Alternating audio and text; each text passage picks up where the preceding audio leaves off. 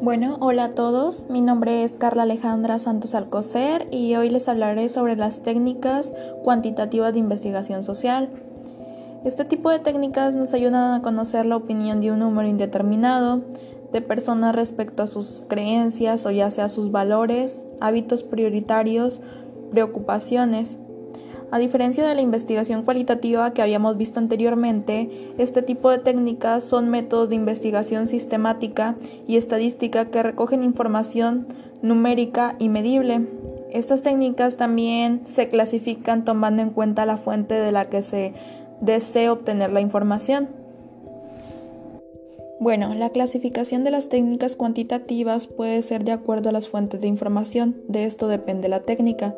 Por ejemplo, la técnica directa, es decir, la verbalizada, esta es la fuente de información y la técnica vendría siendo cuando se utilizan cuestionarios, escalas de actitudes, una escala de actitudes tipo la escala de Likert, esta es una escala de actitud, y las escalas de medición, o los paneles. Otra fuente de información es la mixta, es cuando incluye la verbal, gestual y lo documental. Un ejemplo de esto son los censos, ya que conforme te preguntan te van evaluando muchos aspectos. Estos son los dos tipos de clasificación de las técnicas cuantitativas. Dentro de estas podemos ver el cuestionario. Un cuestionario tiene gran diferencia a la escala de actitud, porque el cuestionario son preguntas en las que se dan opciones de respuesta, ya sean respuestas numéricas, de opción múltiple, entre otras. El cuestionario se considera la herramienta más habitual de obtención de información directa de una población bajo la metodología cuantitativa.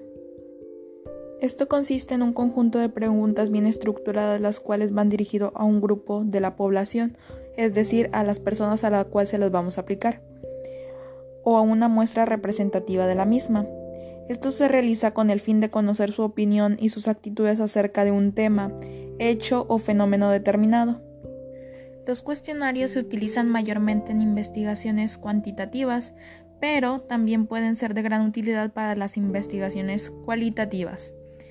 El cuestionario debe ser planificado y diseñado muy meticulosamente, es decir, se hace con detenimiento, cuidando los más pequeños detalles, para que así de tal forma se pueda obtener la información necesaria de lo que estamos buscando.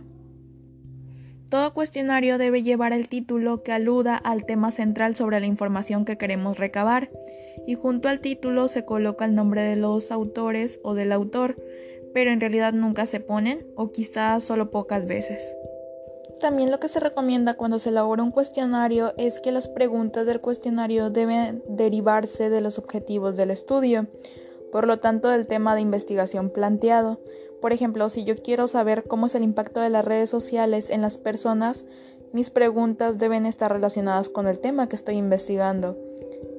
Eh, también el cuestionario siempre debe ah, comenzar con preguntas generales simples al alcance de cualquier persona. También una pregunta puede influir sobre la siguiente, es decir, que se pueden elaborar en cualquier orden, pero no se debe sugerir la respuesta. Las preguntas se deben organizar en una secuencia lógica, como siguiendo el hilo de una conversación, y así se logre llevar un orden de forma coherente. Lo siguiente es que no se deben redactar las preguntas directas ya que pueden colocar al entrevistado en una situación embarazosa ya que la persona puede sentirse incómoda e incluso molestarse. Por eso es necesario preguntar de manera, de otra manera, para que el entrevistado conteste con una mayor facilidad. El siguiente punto es evitar utilizar palabras vagas que proporcionan respuestas también vagas, a lo cual se obtendría información desubicada. También el cuestionario debe comprender tres secciones con preguntas de determinación del entrevistado que permiten saber si corresponde o no al grupo de personas requeridas por el estudio, preguntas demográficas o de clasificación y preguntas referidas al tema central del estudio, de forma que el cuestionario sea aplicado a las personas que están sobre el nivel el cual yo estoy investigando. Los tipos de preguntas en los cuestionarios que se llevan a cabo son preguntas abiertas, preguntas cerradas, preguntas de elección múltiple, preguntas de acuerdo o desacuerdo, preguntas de ordenamiento o de rango y preguntas con diferencia semántica. Una vez que ya está estructurado el cuestionario, este debe, debe probarse entre una muestra pequeña para así ver la lógica de respuesta que me da el cuestionario y así detectar si hay alguna pregunta no bien redactada porque quizá alguien la interpretó de forma diferente y así poder corregirla antes de aplicar el cuestionario a la verdadera muestra de investigación.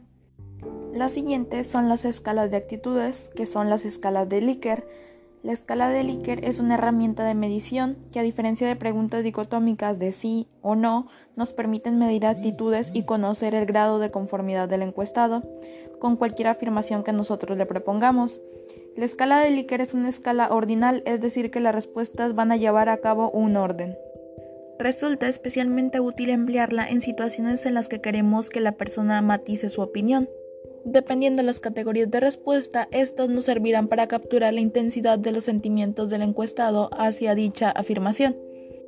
Por ejemplo, podemos emplearlo para descubrir el nivel de acuerdo con una afirmación, la frecuencia con la que se realiza cierta actividad, el nivel de importancia que se atribuye a un determinado factor, en la valoración de un servicio, producto o empresa y la probabilidad de realizar una acción futura. Estos vendrían siendo los estilos o tipos en los que nosotros podemos aplicar una encuesta que tenga que ver con las escalas de actitudes o más bien las escalas de Likert. ¿Cuántos niveles debe tener un ítem? Bueno, los ítems son tanto las preguntas y las opciones de respuesta. Probablemente el ítem más utilizado sea el de 5 niveles, pero también se utilizan, aunque muy pocas veces, niveles de 4, 7 o 10. Cuando se habla de 5 niveles se refiere a 5 niveles de respuesta. Las ventajas del ítem en las escalas de Likert es que desde el punto de vista del diseño del cuestionario es una escala fácil de construir. Lo siguiente es que desde el punto de vista del encuestado le ofrecemos la facilidad de poder graduar su opinión ante las afirmaciones complejas y que el Internet funciona especialmente bien. Es muy visual, el encuestado puede realizar comparaciones entre ítems, así como modificar y ajustar su respuesta fácilmente. Lo que se recomienda en una escala de Likert es que debe ser simétrica, es decir, debe tener el mismo número de categorías positivas y negativas. Es recomendable que la escala incluya un punto medio, para que los encuestados puedan seleccionar esa opción en caso de indecisión o neutralidad. Si utilizamos varias escalas o a lo largo del cuestionario, es interesante que sean iguales o muy parecidas entre sí es decir, que las valoraciones positivas siempre estén en la misma zona y que siempre tengamos el mismo número de niveles para así evitar confundir a las participantes. ¿Cómo tratar los resultados de la escala de Likert? Una vez terminado el cuestionario, cada ítem puede ser analizado separadamente o bien, en determinados casos, las respuestas de un conjunto de ítems Likert pueden sumarse y obtener una valoración total. El valor asignado a cada posición es arbitrario y lo determina el propio investigador o diseñador de la encuesta.